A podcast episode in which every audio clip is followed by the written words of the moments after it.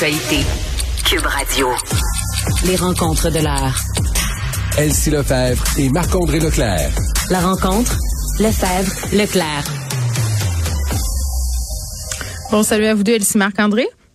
Bonjour. Bon, euh, la CAQ qui dégringole un peu dans les sondages les dernières semaines qui font mal à François Legault, c'est ce qu'on apprend via un sondage léger, Elsie.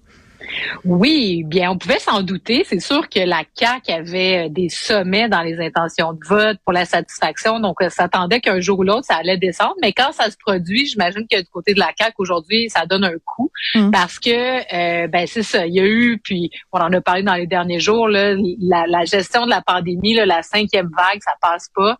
il y a eu un manque de préparation. Puis, oui, on peut parler des mesures, l'instauration du couvre-feu, etc.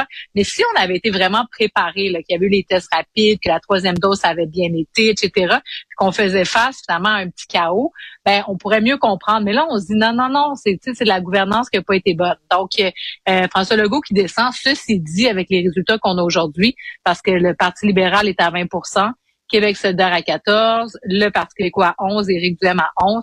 Le Parti de François Legault remporterait l'élection demain matin. Ceci dit, on n'est pas à l'abri d'un changement, puisqu'il surprend dans le sondage, bien évidemment, c'est la montée d'Éric Duhem qui passe de 5 à 11% Donc, lui euh, fait le plein là, des, des, des, gens insatisfaits des mesures sanitaires. Oui, euh, plus populaire dans la région de Québec quand même, il faut souligner.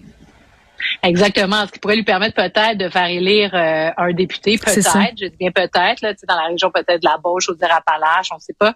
Mais globalement, à l'échelle du Québec, ça va se ça n'aura pas un impact. Mm. Je pense pas qu'on peut pas. Ben, en fait, pas, je pense pas. Je suis certaine qu'il euh, y aura pas de gain là, dans Marie-Victorin pour l'élection partielle, par mm. exemple. Mais ceci dit, ça fait de lui un acteur qui maintenant va obtenir euh, l'écho l'oreille des médias, donc de la population. Donc, ça peut faire dévier les débats.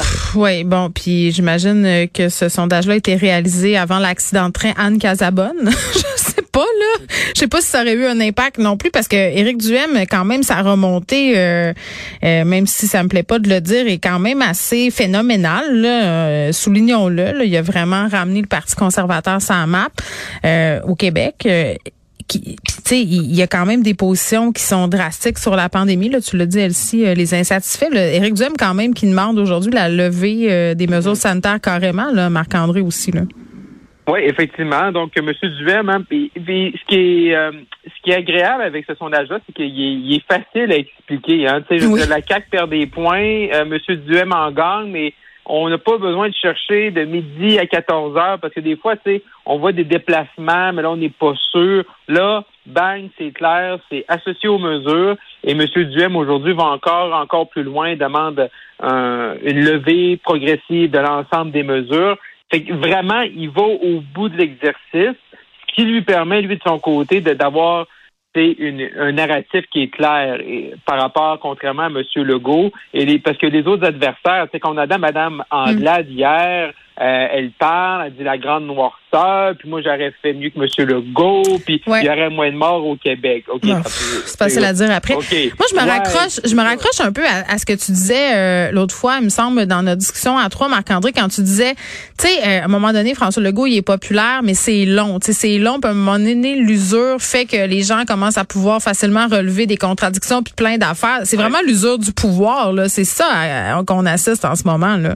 Ben oui, parce que ce qu'on voit, là, c'est que c'est un gouvernement qui est jeune. Ça, c'est un avantage pour eux. Mais les deux dernières années, c'est quoi? C'est ça vaut combien d'années, là? Ça, ça vaut de peut-être huit ans, un gouvernement normal.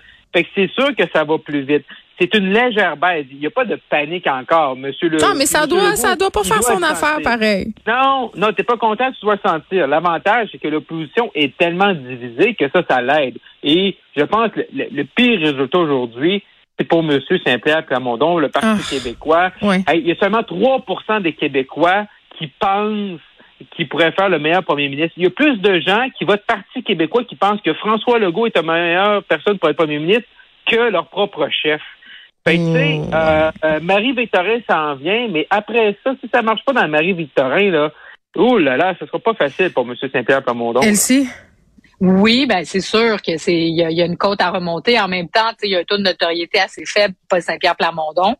Euh, donc c'est c'est pas des bonnes nouvelles pour euh, le Parti québécois. En même temps, quand on regarde du côté de par exemple des libéraux de Québec solidaire, euh, bon, ça va pas bien ben mieux, tu sais parce que Dominique Anglade à 13% comme première euh, future première ministre, 10% pour Gabriel Nadeau-Dubois. On est encore là, tu sais dans dans la marge. et puis Dominique Anglade mine de rien quand même la chef de l'opposition officielle. on devrait on devrait en entendre plus parler.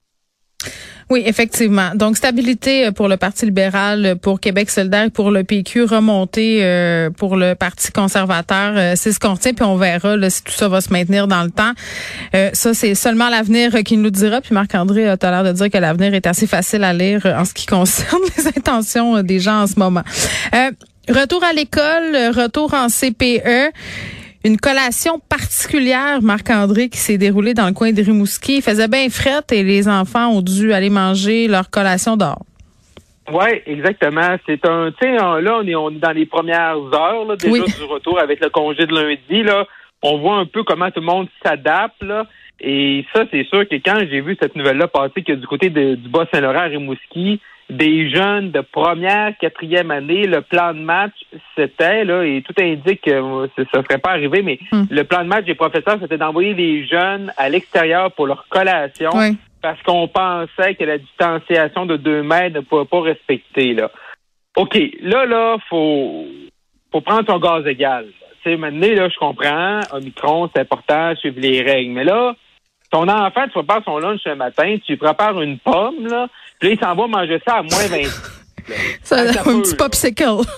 Ouais, c'est ça, c'est une popsicle. Tu sais, je veux dire, là, il faut faut se calmer. Il y a sûrement d'autres alternatives. Mais ce qui est fâchant, c'est ça. Tu à 1,75 mètres, là. Ouais. Mais attends, c'est pas juste ça. C'est que ça, une éducation physique, là. Tu sais, à un moment donné, il faut, faut se comprendre. T'as raison, il y a ça qui est choquant, mais ce qui me choque aussi, c'est qu'on prend ces décisions-là parce que si on en prenait d'autres, c'est-à-dire si on déplaçait les élèves, c'est de la gestion de plus. Moi, c'est ça qui me choque. C'est le fait qu'on préfère faire ça que faire plus de gestion. Tu sais, je comprends qu'on est en pénurie de personnel et tout ça. Les parents se sont opposés d'ailleurs. Ça n'a pas eu lieu très, très longtemps. Là. Les profs ont pris sur eux autres de faire ça, euh, pensaient bien faire, mais là, devant justement la montée euh, aux barricades, se sont dit, ben peut-être qu'on prendra la collation ailleurs. Mais, mais, mais, mais raison sur le déplacement, mais même de là, dans le déplacement, les jeunes, ils vont se retrouver quand même peut-être plus proches. Puis tu sais, un enfant de première année, là, son masque, là, excuse, là, il est pas tout le temps extra, 100% bien appliqué. Ben, je te dirais qu'il est 100% du temps pas bien appliqué ou ça. Ben, c'est ça, c'est ça. à un moment donné, t'es comme, OK, là, t'as peu, là, il faut mm. juste comme, on respire, on fait attention. Ouais. Là, faut pas aller, surtout quand on parle des enfants, là, je pense qu'il faut, faire attention. J'aime ça ton expression, euh, prendre son gaz égal. Ça me rappelle mes racines sanguines. Euh, Elsie, es-tu en train de préparer ton CV, là? Parce que, tu sais, entre ta job, ce que tu fais ici, euh, tu pourras aller remplacer à l'école? T'as-tu pensé à ça? Moi, je, le, mien, là, euh, j'essaie de le mettre à jour, mais c'est bien, bien long. Ça fait longtemps que j'ai pas fait ça, un CV. Laisse-moi te le dire. C'est très drôle parce que j'ai eu cette discussion-là avec mes, mes amis hier qui, euh, qui, qui ben, évidemment se moquaient de moi puis me disaient ben là tu serais bonne à l'école ben ben, ben peut-être mais non malheureusement ça sera pour euh, une, une autre génération peut-être. Euh, j'ai encore non. Mais ça parce que tu sais vivre là tu sais être un professeur puis tu sais on, on en a parlé là c'est quand même une vocation s'occuper d'enfants on a des enseignements mais il y a c'est un métier. il y a une discipline. Puis on l'a vu hein, pendant la pandémie, là, on gère un, deux enfants. On comprend que nos enfants sont pas pareils à la maison qu'en classe, mais tout de même, là, c'est demandant. Donc, euh, je leur lève mon chapeau. Puis, euh, euh, mais j'invite tout le monde à, à se présenter si jamais. non, mais moi, ça me fait capoter qu'on demande le CV des parents. Pas parce que n'importe qui peut faire ça. Là, justement, tu viens de le dire. Là, enseignant, c'est un métier, mais mais c'est pas pour c'est pas pour enseigner que les parents sont appelés. Là, c'est pour construire des banques de données pour surveiller tu sais, ben, advenant qu'un titulaire est pas là. Tu sais, fait que là, je veux ben, dire. J'émets, j'émets une hypothèse que peut-être que c'est pour faire une mini vérification des antécédents ah, mais des personnes. Deux affaires séparées. Deux affaires séparées. Mm. Moi, dans le courriel que j'ai reçu, on demande un CV et on souligne qu'une vérification judiciaire sera faite. Donc, c'est deux affaires complètement différentes. Et moi, Marc-André, ce qui me fait sourciller, c'est de me dire aussi, tu sais, quand j'accompagne le groupe de mon enfant, une journée pédagogique, puis que j'ai 12 kids dans ma charge au jardin botanique, il y a personne qui m'a demandé mon CV, là. Tu sais, je peux être complètement désorganisée puis être une mère pas de rapport puis je me ramasse là. Tu sais, je, je, je trouve que ça va peut-être dévaloriser encore plus la, la profession d'enseignant aussi de dire ah voyez votre CV là, tout le monde peut venir surveiller. Tu sais, c'est c'est Ben, quand même une drôle d'époque là. Mais c'est une drôle d'époque. Ça montre tellement qu'on est mal pris. Là, là, là, Mm. on, nous demande, on nous demande de donner notre CV pour aller aider nos, nos enfants dans leurs écoles. Après ça, hier, on entend dans le milieu de la santé que là, il faut falloir qu'on devienne Mm. quasiment des apprentis médecins. Euh, parce que là, on va demander plus aux prochains aidants de s'impliquer, de venir donner des soins, de venir des dents. Oui, c'est je contribue là, c'est vrai là. Ouais, là, là, on est rendu sur contribue large. Moi, je, moi, je pense qu'il n'y a pas aucun enfant qui veut m'avoir dans sa classe, là, parce que je suis vraiment pas patient, là. Fait que. Moi j'aimerais ça voir ça.